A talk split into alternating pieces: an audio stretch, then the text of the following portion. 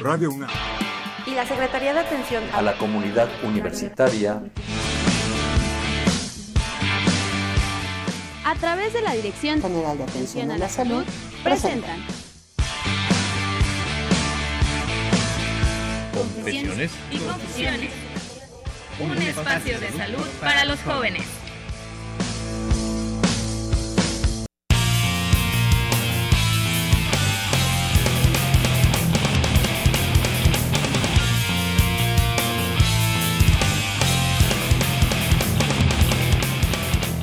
Muy buenas tardes, querido auditorio. Estamos aquí directamente en vivo con ustedes en Confesiones y Confusiones en una emisión más de estas ya acostumbradas de sábados.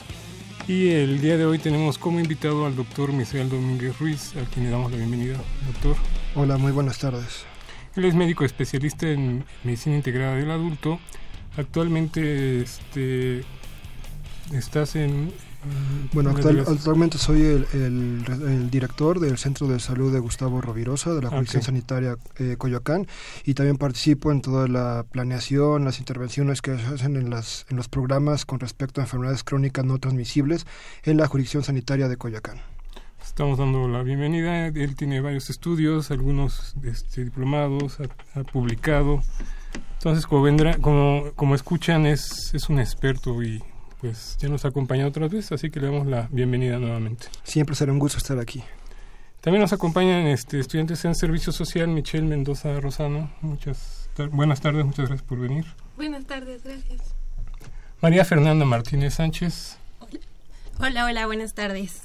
E Ireri Raya Tobar. Hola, ¿qué tal? Ellas estarán acompañándonos directamente con ustedes y con todos sus comentarios para que estén en, en, en directo con nosotros en esta cabina.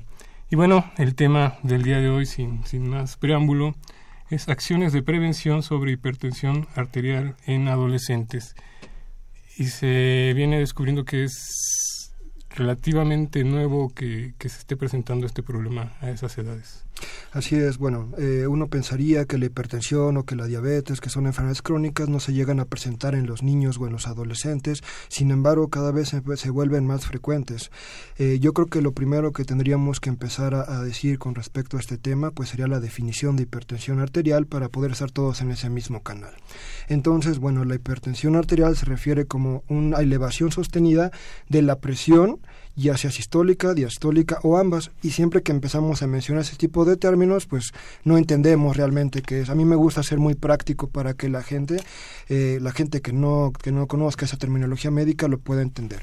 Se va a entender por presión diastólica a esa presión que tiene el corazón cuando se llena y la diastol, eh, cuando, cuando se llena la diastólica y cuando hace la fuerza para poder eyectar, eh, expulsar esa sangre del, del, corazón, va a ser la presión sistólica. Por lo tanto, el, valor más alto es la sistólica cuando hace la presión para eh, lanzar la sangre y la diastólica va a ser eh, menor, que sería ese valor de 120 milímetros sobre mercurio y 80 milímetros de mercurio, sistólica y diastólica respectivamente. Esto estamos hablando de, de, cómo circula la sangre dentro del organismo. Así es. Empujada por el corazón. Así es. Cuando la sangre empieza a hacer mayor presión sobre el vaso sanguíneo, este empieza a tener cambios que nos dan sintomatología. Eh, cuando la sangre empieza a golpear muy fuerte, por ejemplo, en, en, alguna de las cámaras del corazón, este pues empieza a ser más, empieza a engrosar, se empieza a ser más duro para soportar esta presión. Entonces aquí, por ejemplo, cuando llega un adolescente a consulta y le revisamos la presión arterial o lo escultamos su, su corazón, pues tenemos que escuchar este tipo de cambios, un, un, golpeteo más fuerte al escuchar su corazón. Aquí es la habilidad del médico con la cual pueda sospechar que ya tenga por ahí algún problema. En ese sentido también habló un poco de presión diastólica y sistólica que tiene que estar dentro de ciertos rangos. Así es, como lo comentaba, tendría que ser 120 sobre 80, pero aquí eh, sería, sería muy importante aclarar que, por ejemplo, en el niño y en el, en el adolescente, los valores de, de la presión son, son diferentes. En el, en, el, en el niño son valores de presión eh, sobre todo bajos porque su cuerpo es más pequeño. En la parte de la adolescencia, que es la segunda etapa de mayor crecimiento del, del cuerpo, la primera pues son los primeros meses de vida, eh, la, la segunda segunda de crecimiento acelerado pues es en la adolescencia, entonces aquí el cuerpo empieza a crecer y, es, y empieza a ser mucho más elevada la presión. Para fines prácticos podríamos decir que la presión del adolescente como tal tendría que ser similar a la del adulto, el valor correcto 120 sobre 80, mayor a 120 sobre 80, 120 sistólica y 80 diastólica, hasta menos de 140 eh, 90 serían valores de prehipertensión y arriba de 140 90 ya hablaríamos de hipertensión. Eh, ¿Por qué actualmente se maneja que han cambiado este los estilos de vida, los factores predisponentes? ¿Qué ha sucedido? Bueno, eh, la OMS en el año 2014 empezó a marcar eh, algunas patologías como las principales, algunas enfermedades como las principales, las prioritarias con las que tenemos que empezar a trabajar, pues porque están convirtiendo en epidemias, empezando por sobrepeso, obesidad, hipertensión, diabetes, cáncer y tuberculosis. Entonces, dentro de estas eh, enfermedades prioritarias que marca la OMS, pues se encuentra la hipertensión. ¿Cómo es que ahora niños y adolescentes empiezan a tener este tipo de problemas? Pues no olvidemos que México está entre los primeros tres países con sobrepeso y obesidad infantil.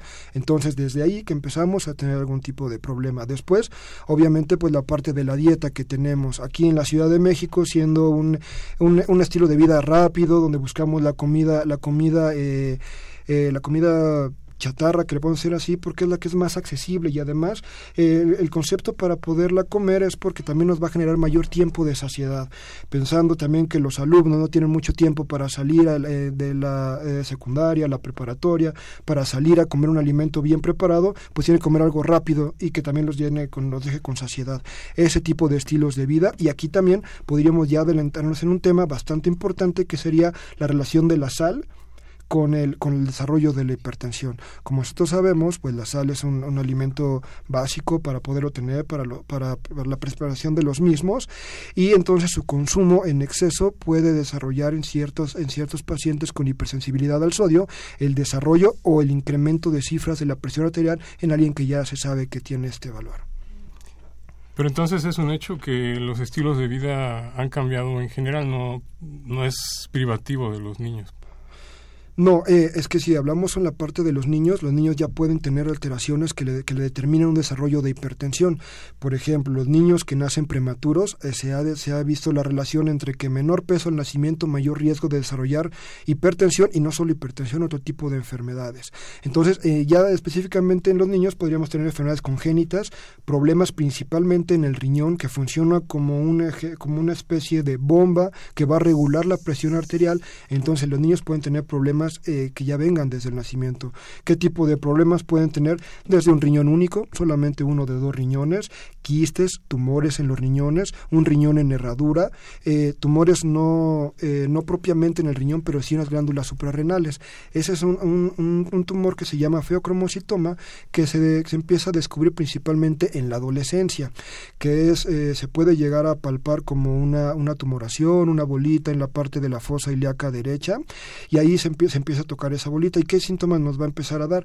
Va a ser un niño que tenga presión elevada, frecuencia cardíaca elevada, porque ese tumor lo que está produciendo son catecolaminas y la catecolamina más conocida por todos es la adrenalina. Entonces, esta adrenalina nos empieza a elevar, la, la, frecuencia cardíaca, la presión y bueno, tiene que brindarle tratamiento a este, a este muchacho.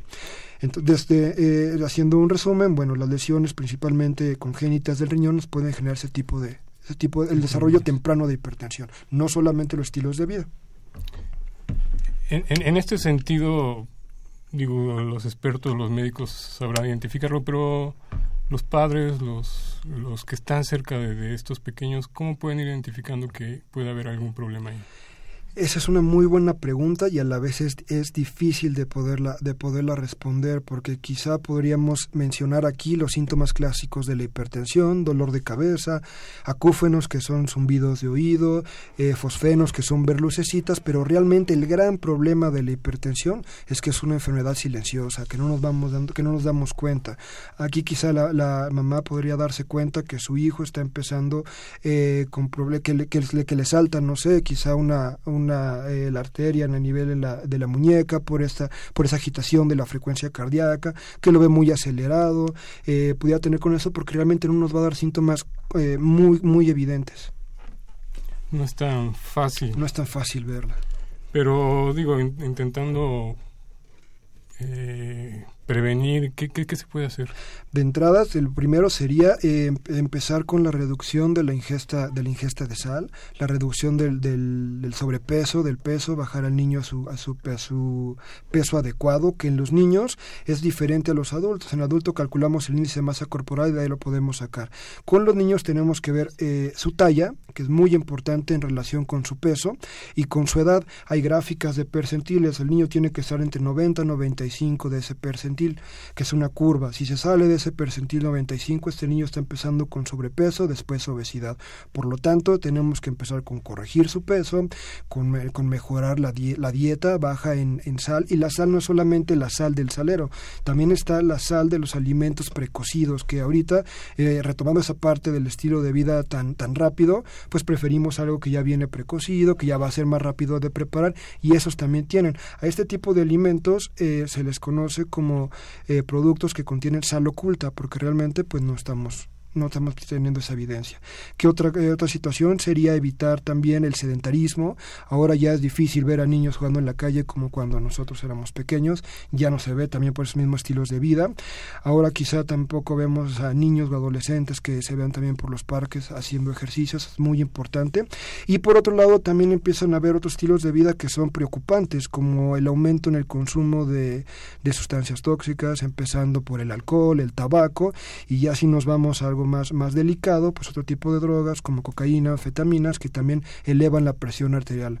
Hoy en día el médico de primer contacto, el médico del primer nivel, de la clínica médico familiar, del centro de salud, está obligado a hacer este tipo de preguntas a los niños y a los adolescentes también, y sobre todo de, valorar la presión arterial. Pues qué importante es todo esto, doctor. Eh, los invitamos para que se comuniquen con nosotros al 5536 8989 vamos a escuchar una breve cápsula y regresamos aquí con ustedes a Confesiones y Confusiones.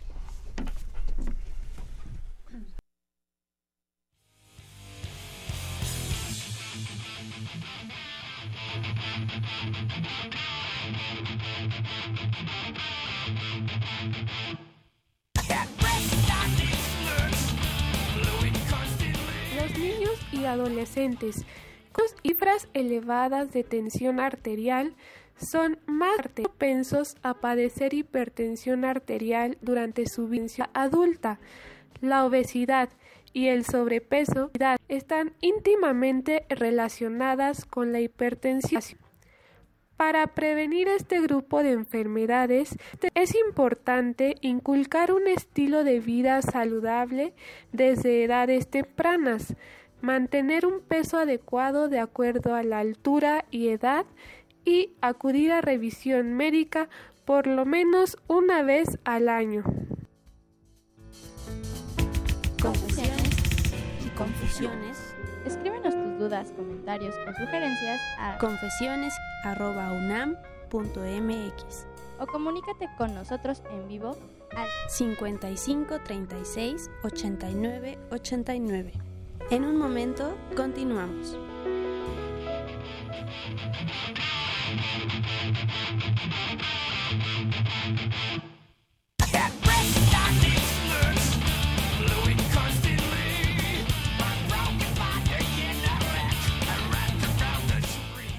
Estamos aquí de vuelta con ustedes en Confesiones y Confusiones. Les recordamos que también nos pueden escribir a Confesiones y Confusiones en Facebook o arroba Confesiones RU en Twitter. Los seguimos invitando para que participen aquí con nosotros al 55 36 8989 en este importante tema que nos donde nos está acompañando el doctor Misael Domínguez. Eh, doctor, hablábamos un poco sobre todos estos problemas que ya se presentan en edades cada vez más tempranas, principalmente provocada por nuestros estilos de vida, como es el alimento, la falta de ejercicio, y algunos problemas que ya pueden venir este congénitos. congénitos. Así es. Esto en, en, conjunto, pues también incluye la sociedad, ¿no? El, tipo de cultura que estamos muy acostumbrados al salero, por ejemplo, en la mesa. Así es. Bueno, ahora, eh, lo que recomienda la OMS es el consumo de 2 gramos de sodio al día, 5 gramos de la sal de mesa al día. El problema con nuestra sociedad es que el consumo promedio es de 10 a 12 gramos, que es por lo menos el doble de lo que se debe de consumir. Se cree que por una, eh, por cada vez que agitamos el salero sobre, sobre nuestros alimentos, pues estamos ejerciendo por lo menos un gramo. Y aquí empieza la parte tradicional de la, de la sociedad mexicana donde, por ejemplo, vamos a comer algo que ni siquiera hemos probado y ya le estamos poniendo sal. Varias de las estrategias para todo esto pues han, nacido de la, de la Servicio de Salud Pública del Distrito Federal, donde se empezó la campaña de menos sal, más salud, donde no hay saleros dentro de los restaurantes. Sin embargo, aquí lo que, lo que si el comensal solicita el salero no se le puede negar. Entonces ahí tendría más, más bien que tener la concientización. Y aquí me puedo traspolar también a lo que pasa en la familia. Si tenemos un adolescente con hiper tensión, que sabemos que tiene que, que, reducir su consumo de sal, pues requiere el apoyo de la familia, que la familia también empiece con hacer este cambio del estilo de vida, si no va a ser más difícil para que el adolescente o el adulto en cuestión pueda eh, acomodarse a esta reducción de, la sal. Sí, no se vale que la dieta cambie, ¿no? De acuerdo a, la persona. Sí, esas son las redes, las principales redes de apoyo que debemos empezar con, con el hogar. Eh, esta, ¿nos puede repetir un poco las cantidades que recomienda la OMS en cuanto al consumo? Sí, dos gramos de sodio, 5 gramos de, sal de mesa al día. Estamos hablando de... Que vendría siendo, tendría que ser eh, cinco pizcas de sal. algo muy, media cucharada Así tendría que ser una cantidad realmente poca. Por día. Por día. Y ahora también podemos ver que nos, hace rato mencionaba acerca de los alimentos precocidos y ahora tenemos que hablar también del etiquetado, donde nos dice este consumo de sodio y dice qué porcentaje de sodio fue el que se, se, está, más bien con el que se preparó, con el cual quedó el alimento que vamos a consumir, para que también aprender a leer las etiquetas y saber qué tanto vamos a consumir de sodio. deberían de haber alimentos donde nos dijeran que, al consumir un, un paquete una porción, lleguemos a completar el 100% de la necesidad de sodio al día, que eso sería muy importante porque no sería el único alimento y el resto también tendría sodio. Y es en esta parte donde pasamos más del doble del consumo de sodio que tenemos al día. Ahora pasando a un poco, dejando a, los niños que ya hablábamos sobre los cómo identificar. En el caso de un adolescente que ya puede decir siento, me duele, qué síntomas puede uno encontrar? Eh, ya cuando empezara con manifestaciones, lo principal con lo que con lo que tendría que empezar sería el dolor de cabeza, ver lucecitas, zumbidos de oídos. Ya cuando fuera algo más delicado, porque este agente silencioso ya tuvo más tiempo, ya ya generó daño en algún órgano blanco, este niño podría empezar también también con algún tipo de problema a nivel de corazón, cerebro, riñones, porque ya está afectando el flujo de sangre. ¿Qué podría ser? Eh, realmente los infartos que se presentan en niños y adolescentes no son tanto por la hipertensión, podrían ser por problemas congénitos, sin embargo si se llegan a presentar casos. Igualmente ya, quizá no de adolescentes, pero sí de adultos jóvenes se han presentado eventos vasculares cerebrales, los que antes eran conocidos como derrames cerebrales, que también por un aumento elevado de la presión arterial. Y bueno, ya con la parte de los riñones, pues igualmente una disminución de la función renal que después termina en situaciones catastróficas como diálisis renales, pero son complicaciones más más a largo plazo y no serían tan común del, del, del adolescente ni del adulto joven. Pues qué, qué, qué, qué fuerte, porque como bien lo dice, un dolor de cabeza se puede tomar por una asoleada o me siento me va a dar gripa, cualquier cosa de ese Exactamente. Y, y, podríamos pensar que una simple aspirina podría eh, resolver el caso cuando no sabemos realmente qué es lo que está generando este dolor de cabeza. Exactamente. Y en el caso específico de los adolescentes, ¿Hay alguna prevalencia? Sí, eh, se hizo un estudio llamado Ricardín, que significa riesgo cardiovascular en la infancia y adolescencia, donde se estimó que el 3% de los adolescentes llegan a presentar problemas de hipertensión arterial. Si pensamos que 3 de cada 100 pueden ser hipertensos, no nos pareciera un número tan alarmante, pero sí podríamos ver que porque de esos 100, a lo mejor 50, 60 son con sobrepeso, con obesidad y que en este momento no tienen hipertensión, pero que la van a tener Es por eso que es apremiante iniciar a hacer estudios de screening, de búsqueda intencionada de, problemas que nos vayan a generar eh, enfermedades cardiovasculares como diabetes, hipertensión en, en niños y adolescentes, principalmente de los últimos grados de primaria, secundaria y en la preparatoria. Por eso las acciones de, de la Dirección General de Promoción a la Salud de la UNAM, eh, todas las acciones que hacen las preparatorias, donde algunas veces hemos podido apoyar nosotros, eh, son muy importantes para detectar este tipo de enfermedades, específicamente en este grupo de edad. Es, es un hecho que, como bien lo dice, siempre la, la prevención y sobre todo la, la identificación de cualquier enfermedad a tiempo es, es mejor. En el caso de la hipertensión, ¿hay, hay alguna forma de, de mejorar la calidad de vida una vez que se identifica? Pues yo creo que para mejorar la calidad de vida el paciente tendría que estar apegado al tratamiento y el tratamiento no solamente se trata de, de medicamentos, no es solamente farmacológico, también la parte, la no farmacológica que en la experiencia personal es la más difícil que un paciente pueda lograr. Eh, habituar a un paciente que no está acostumbrado a hacer actividad física, a, meterlo a que haga por lo menos 30 minutos al día y ni siquiera diario, que por lo menos lo haga un día sí, un día no, es bien difícil hacer un cambio de vida en el estilo de, la dieta para poder bajar esto que estamos ya mencionando varias veces con respecto al consumo de sal. Es bien difícil, pero esa es la parte más importante. Después igualmente eh, le podríamos agregar otras situaciones de estrés, que en los adolescentes sería incluso la parte de los, eh, de los periodos de exámenes para poder estar así, eh, situaciones también emocionales, conflictos de pareja, todo eso les, les pueden generar también estrés que aunado a su, al resto del mal estilo de vida puede desarrollar algún tipo, algún tipo de problema. Por lo tanto, para mejorar su calidad de vida al momento de ser eh, no tanto diagnosticado, pero sí al momento de ser identificado como un potencial sujeto de riesgo, empezar a hacer el cambio para que con esto no tenga problemas más adelante. Lo cual, como ya lo expuso, cuesta trabajo. Así es. Dentro de estos cambios eh, siempre se recomienda que sea paulatinamente, ¿no? Eh, sí, es, es que realmente todo cambio de la, de la conducta, si es muy, eh, muy, muy de golpe, muy agresivo, le va a generar algún tipo de conflicto. Haciéndolo más paulatino, puede ser mucho más digerible.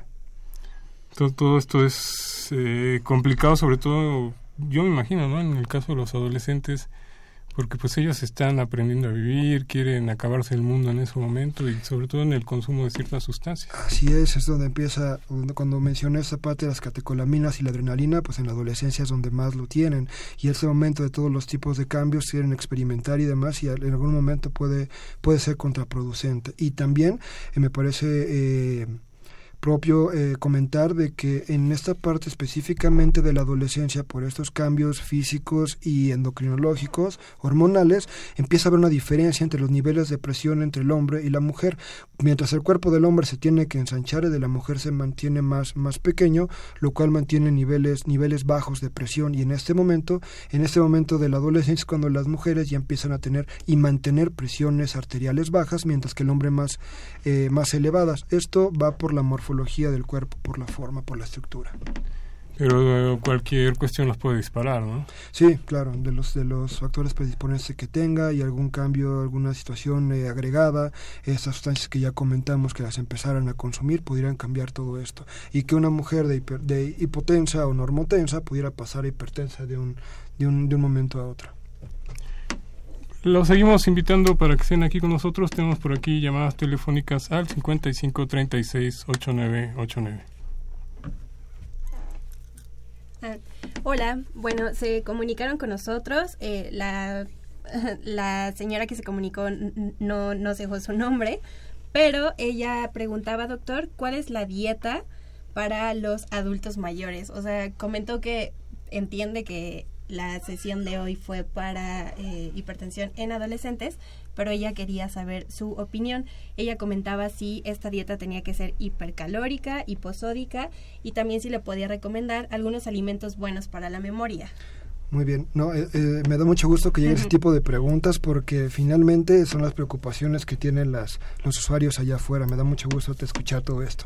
Bueno, lo primero que tendría que responder es que en esta parte de la medicina los tratamientos, incluyendo la dieta, tienen que ser individualizadas para cada uno. Tendríamos que conocer la, la, la eh, las, las, enfermedades de base del adulto mayor y sus condiciones físicas. Podríamos decir que si un paciente que ya tuviera algún tipo de daño renal, tiene que hacer una dieta baja en proteínas. Generalmente en los adultos mayores eh, no tenemos que tenerlos en, en una en un índice de masa corporal normal. Tendríamos que mantenernos en sobrepeso. Esto es porque el sobrepeso en el adulto mayor, este, este, este tejido graso que se va a acumular, se va a ubicar en la región principalmente de la cadera, lo cual nos va a ser un factor protector. Si se llegara a caer, disminuiríamos de alguna manera el, el riesgo de desarrollar una fractura de cadera, que es un problema eh, catastrófico para no solamente para el paciente, sino para las familias. Nosotros también tendríamos que ver eso. Dependería, dependería de las, de las condiciones del del adulto mayor para poderlo decir. Lo que sí también es cierto es que si tiene hipertensión, tiene que ser hiposódica, baja en sal,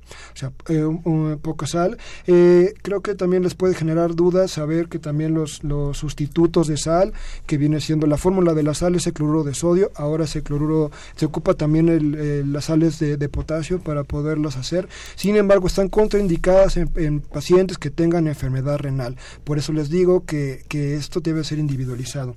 Por último, nos pregunta de alimentos buenos para la memoria, generalmente se recomiendan las frutas secas. Frutas secas, de sí, la, nuez y todo eso. Ah, fíjese, qué interesante.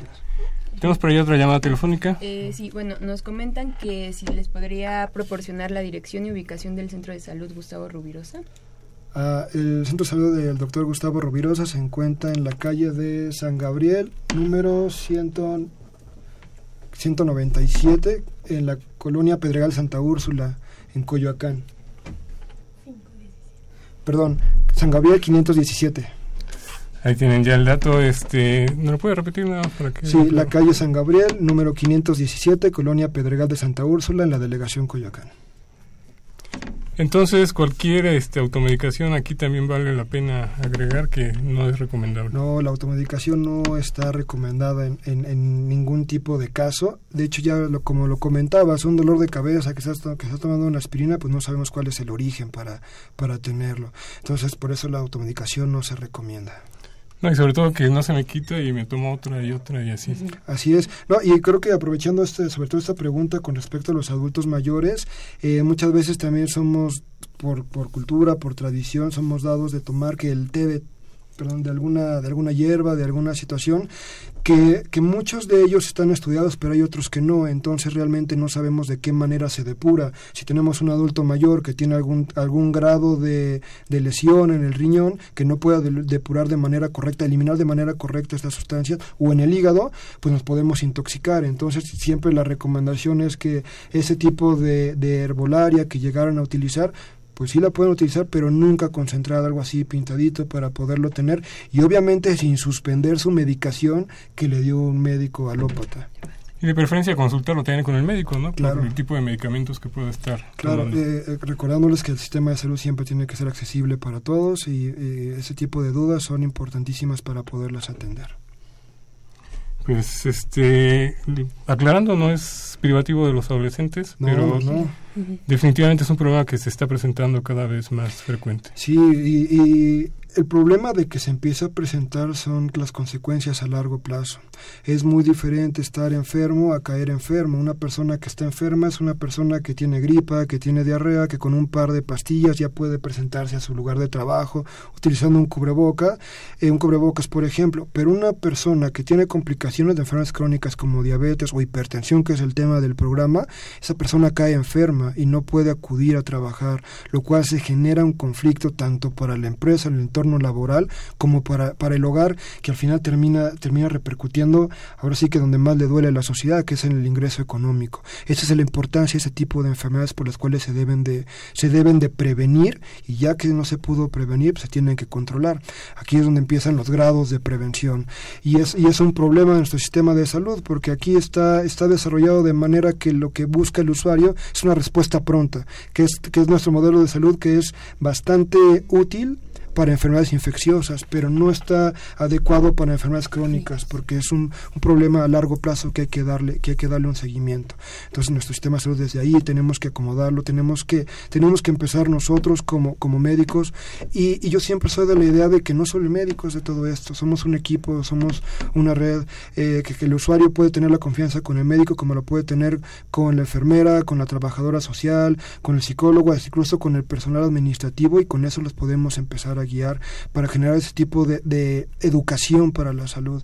En la, la consulta que tenemos siempre le pido yo al, al, al, personal que esté a mi cargo o cuando yo la tengo que dar, siempre les digo eso, tenemos que ser totalmente claros con el paciente para lograrlos, para lograrlos educar. Por eso cuando empezaba y trataba de explicar de manera muy práctica lo que son las cifras de la presión, esa es la manera que podamos hacerlo. Albert Einstein siempre decía que tú habrás aprendido algo cuando logres enseñárselo y lo entienda tu abuela, por ejemplo. Tenemos que ser bien prácticos. Siempre eso es lo que va a hacer, educar a los usuarios y más cuando tienen enfermedades crónicas como estas. Qué importante es, eh, en este caso, la, la prevención que, como bien dice sí es este responsabilidad de los servicios de salud, pero en general de la sociedad, ¿no? Sí, así es.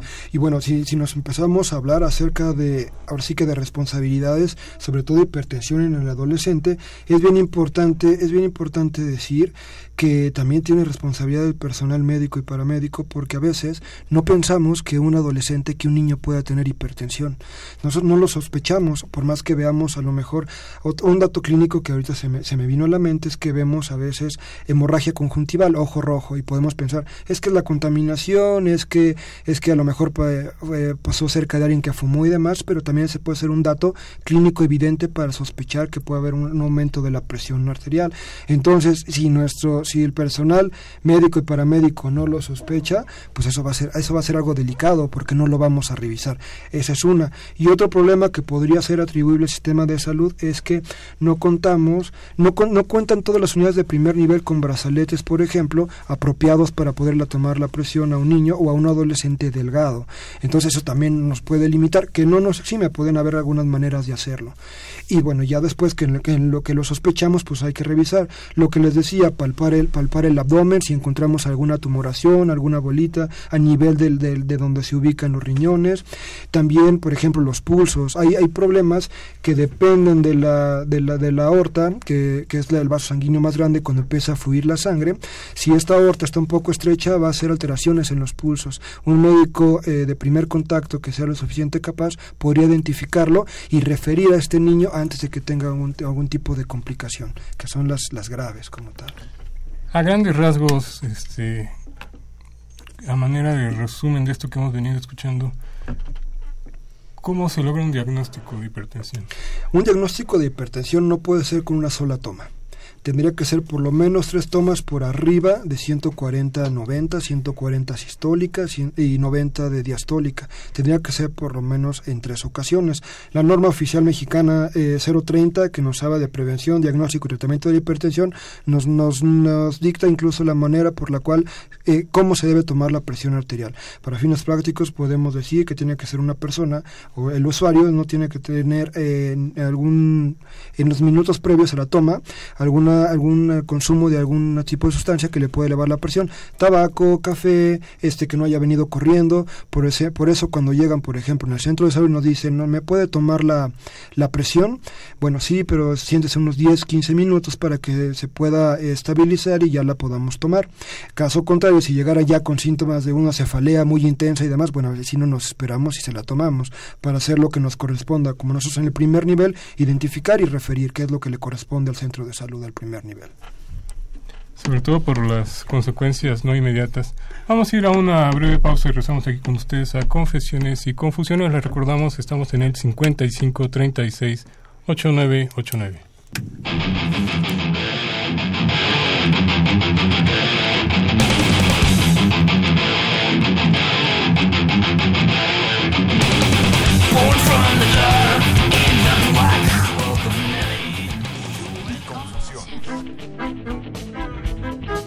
Los niños y adolescentes con cifras elevadas de tensión arterial son más propensos a padecer hipertensión arterial durante su vida adulta.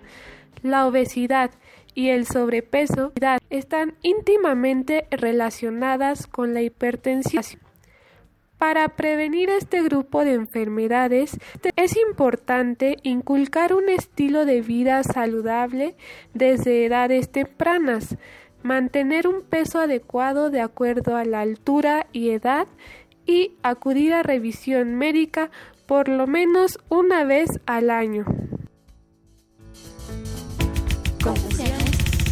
Y confusiones. Escríbenos tus dudas, comentarios o sugerencias a confesiones.unam.mx o comunícate con nosotros en vivo al 55 36 89 89. En un momento, continuamos.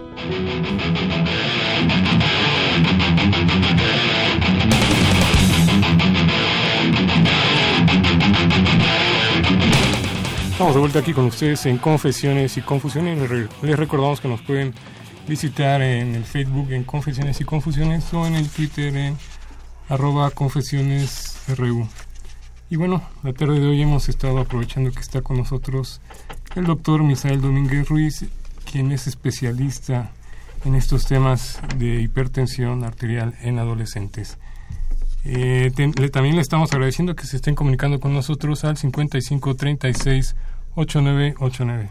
Okay. Nos pregunta Miguel Ángel López si la presión arterial eh, está bien, quiere decir que la presión portal está también bien en un paciente con cirrosis. Esa es una pregunta muy interesante porque la hipertensión es hipertensión arterial y en el caso de los pacientes con cirrosis la, la, porta es una vena, por lo tanto es totalmente diferente y los valores son diferentes. La presión de la vena porta es muchísimo menor a la presión de las arterias precisamente porque es una vena. Recordando que las arterias son la, por donde viaja la sangre con mayor fuerza que en las venas donde van regresando. Por lo tanto es totalmente distinto, no tiene que ver la hipertensión arterial sistémica con la hipertensión hipertensión portal. Sí, la patología es totalmente diferente. Ok, okay bueno, eh, Sara García nos, nos pregunta, eh, ¿qué es más peligroso, la hipertensión o la hipotensión? Bueno, aquí podríamos decir que con respecto a la hipotensión, cuando empieza, cuando empieza a bajar tenemos un margen de, de de maniobras para empezar a, para empezar a dar tratamiento mucho más corto que en la hipertensión.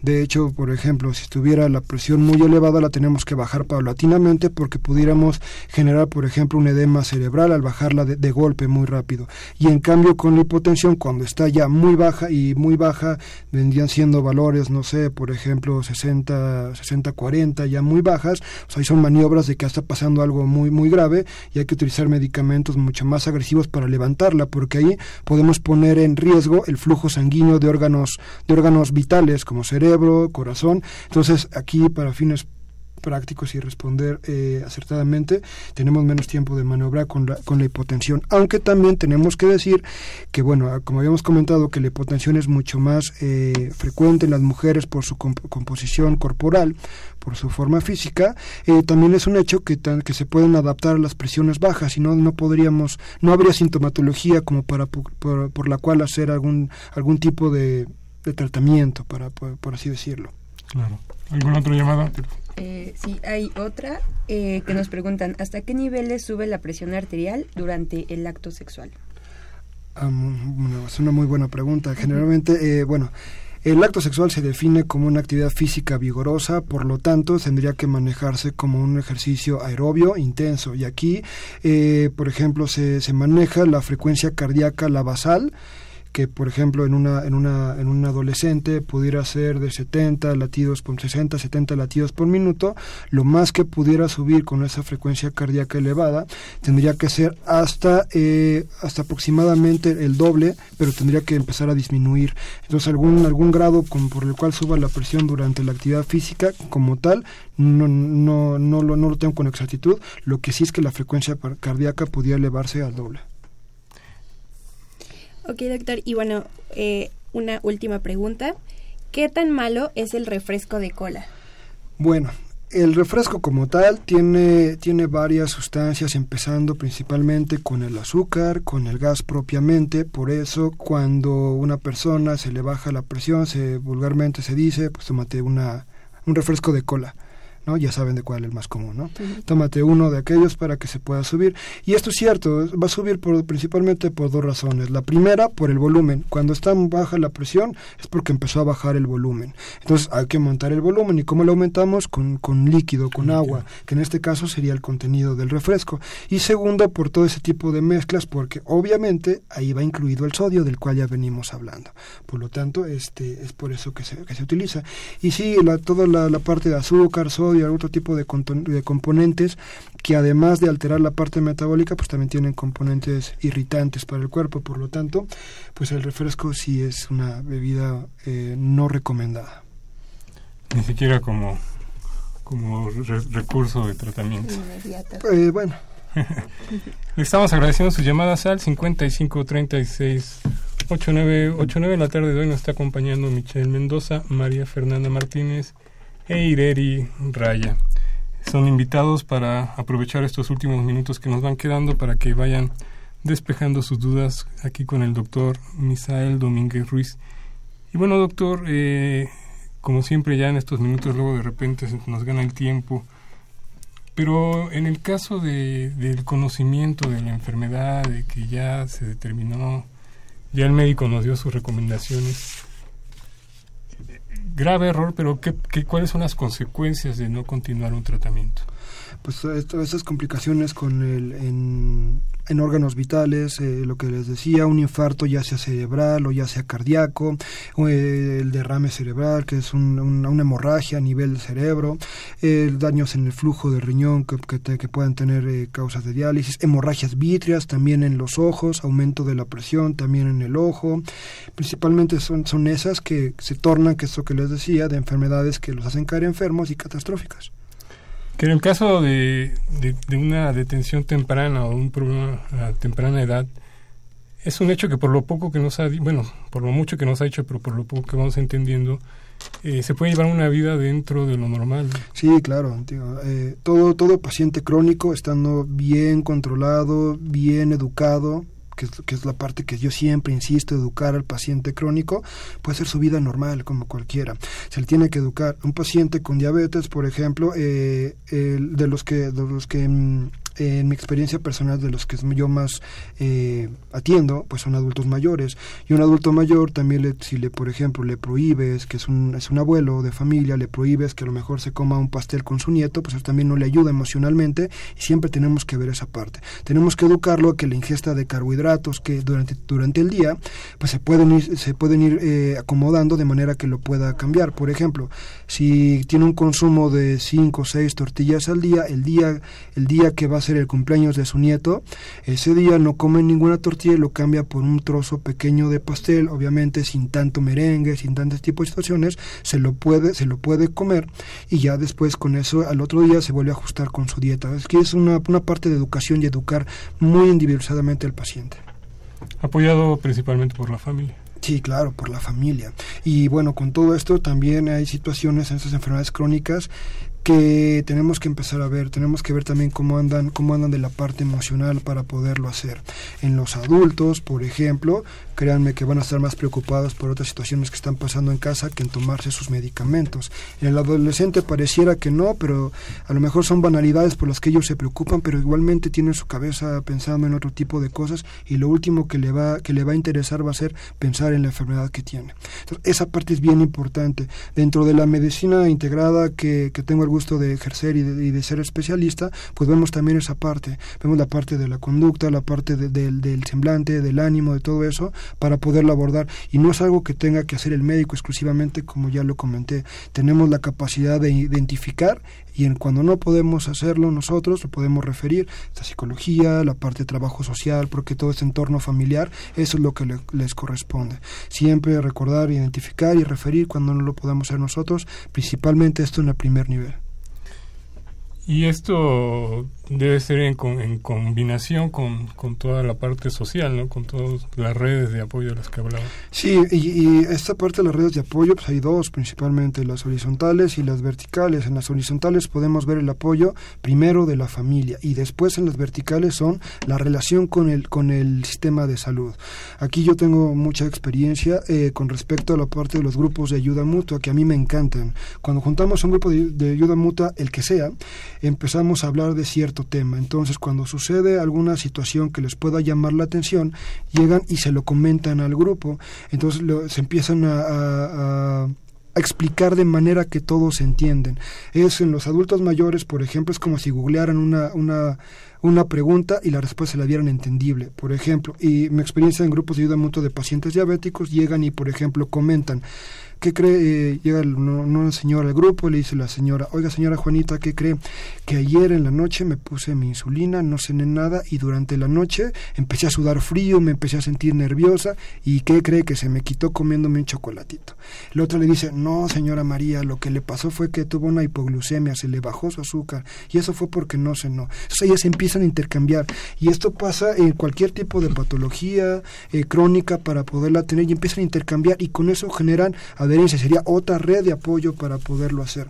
Bueno, esto, eh, insisto, me estoy haciendo en otro grupo, en otro grupo de edad que no es el, el correspondiente, estamos enfocados en adolescentes, pero es un ejemplo de cómo puede funcionar. Créanme que si hiciéramos un grupo de adolescentes con enfermedades crónicas, sería una situación similar y que ya se conocieran. O sea que incluso dentro de los jóvenes es en beneficio de, de todo. Sí, somos, somos una, como sociedad siempre buscamos estar con alguien más, ya sea pareja, en grupos para poderlo hacer y eso siempre nos hace sentir confianza. Por ejemplo, para poder desarrollar una actividad física es difícil que vaya una persona sola, pero cuando van dos más y van en, en grupos, siempre va a ser mucho más agradable para poderlo hacer. El ser humano por naturaleza no es una persona solitaria. Que en el caso de los jóvenes, como bien dice, están cursando por cuestiones hormonales, de crecimiento y demás, que en cuanto alguien les dice una enfermedad, se les viene el mundo encima, ¿no?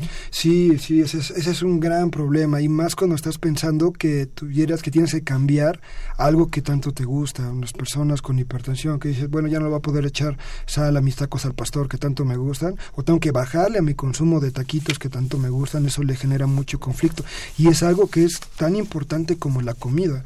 Digo, algún otro tipo de, de especies animales eh, del grupo al que pertenecemos, algunas especies comen una sola vez al día. El ser humano tenemos que por lo menos comer tres veces, aunque se recomienda que sean quintos, sin tres comidas grandes, desayuno, comida, cena y dos colaciones. Cuando te alteran la manera en que disfrutas la comida, eso le genera mucho conflicto y estamos hablando en algo muy muy básico. Otro tipo de enfermedades que generales este que pueden ser mucho más catastróficas, pero aquí con, con cambiarte algo tan básico, tan rico, tan disfrutable como la comida, le genera mucho conflicto a la la gente.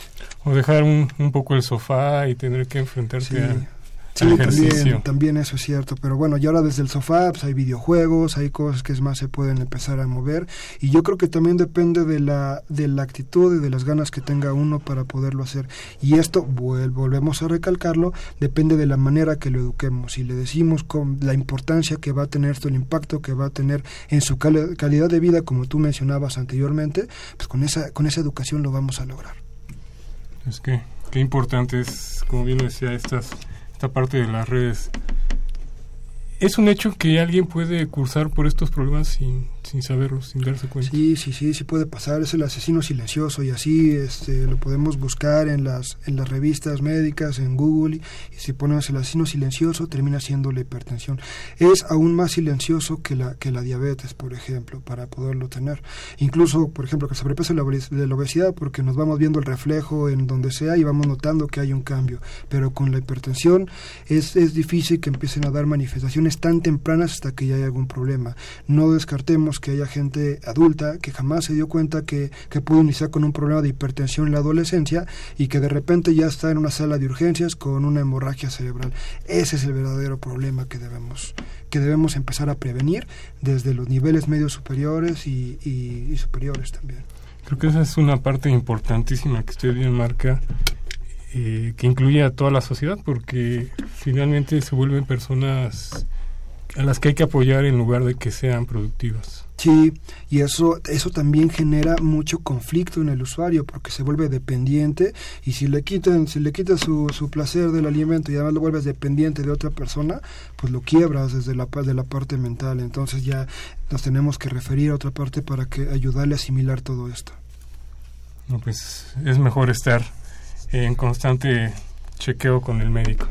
Sí, las, las guías dictan que por lo menos una vez al año todo el cuerpo se tiene que revisar desde la boca que también es una parte muy este eh, bueno las caries son la, son el problema más frecuente en todo el mundo y los dentistas son los menos visitados en los centros de salud Solo cuando nos duele ya la muela y está así inflamada. Es, Así es, y que llegan ya con alguna complicación que no se les puede atención inmediata y ya empiezan las quejas y demás. Pero cuando fue algo totalmente prevenible y que no te quita más de dos, tres minutos, quizá una, una cepillada de dientes por lo menos dos veces al día que lo ideal es que sean tres o después de cada alimento pero con dos nos damos por bien suficiente. Como bien lo decía al principio esto estos estilos de vida actuales luego no permiten.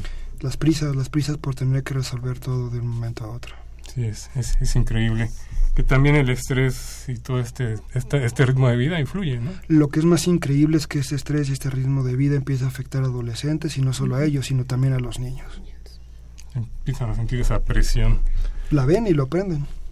Pues doctor Misael Domínguez Ruiz, el tiempo está a punto de, de ganarnos.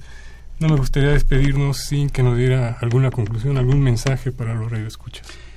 Eh, pues todos, no solamente en búsqueda de hipertensión arterial sistémica, pero sí niños y adolescentes deben de, ir por lo menos un chequeo una vez al año de todo integral, eh, revisiones de su presión, su peso, su talla y exámenes de laboratorio también, para que el médico de primer contacto pueda eh, revisarlo pueda determinar si hay alguna situación de riesgo y si no lo hay para continuar con esos estilos de vida saludables que deberían llevar y dejar un poco libre los hospitales. Sí, claro. Porque luego también es eso, ¿no? Quizás eh, la falta, no es que sea falta de servicios, sino falta de educación. Exactamente. La educación para la salud es lo más importante en, el, en un paciente crónico. Y bueno, este, quienes nos, acompañaron la tarde de hoy, los estudiantes en servicio social, algún comentario que nos quieran dejar aquí al aire. Un comentario, pues no, bueno, realmente solo eh, destacar lo que comentó el doctor, que bueno, la educación para la salud empieza desde uno mismo, ¿no? Y bueno, eh, generalmente cuando estamos chavos, estamos jóvenes, pensamos que como que nada nos puede pasar, ¿no? Sin embargo, es el mejor momento, la mejor, la mejor etapa de la vida para empezar a prevenir futuras situaciones que en un futuro, en la adultez, pueden llegar a complicarse y a ser aún más graves. Y es todo. eh, pues sí, más que nada prevenir y evitar eh, a futuro las complicaciones posibles que puede llevarnos la hipertensión. Eh, y qué mejor que empezarlo desde, desde pequeños. ¿Algún comentario? Bueno, pues es importante que como es una enfermedad que se puede prevenir en familia, que en familia busquen las soluciones para poder este prevenir este grupo de enfermedades, sobre todo porque la dieta pues es algo que se comparte con la familia. Es todo básicamente, gracias. Eso es muy importante, ¿no? Toda la parte familiar, o, o bueno, la familia se llama el grupo con el que uno convive. Sí, no específicamente que sean vínculos de sangre, pero sí ese grupo con el que uno convive hay que estar todos alertas. Sí. Y como bien lo, di lo dijo, no, este, no, no, no quitarse el placer de disfrutar los alimentos, eh, un buen paseo, un buen descanso. Todo con medida. Claro que sí. Muchísimas gracias, doctor Misael Domínguez Ruiz. Esperemos que nos visite próximamente. Con cuanto me inviten de nuevo, estaré con mucho gusto por aquí. Ha sido un placer estar con ustedes. Le mandamos un saludo a todo el equipo de Confesiones y Confusiones, al licenciado Cuauhtémoc Solís Torres, al doctor Francisco Estrafón Salazar, al doctor Guillermo Carballo Cruz, perdón, a la psicóloga Gisela, eh, Gisela Hernández Fernández, a Fernanda Martínez, les mandamos a todos ellos un saludo, se despide de ustedes Alfredo Pineda de una emisión más de eh, Confesiones y Confusiones. Le agradecemos Crescencio Suárez Blancas en los controles técnicos, a don Jesús Ruiz Montaña que siempre nos acompaña y a Juan Carlos Osorio en continuidad. Hasta la próxima de Confesiones y Confusiones.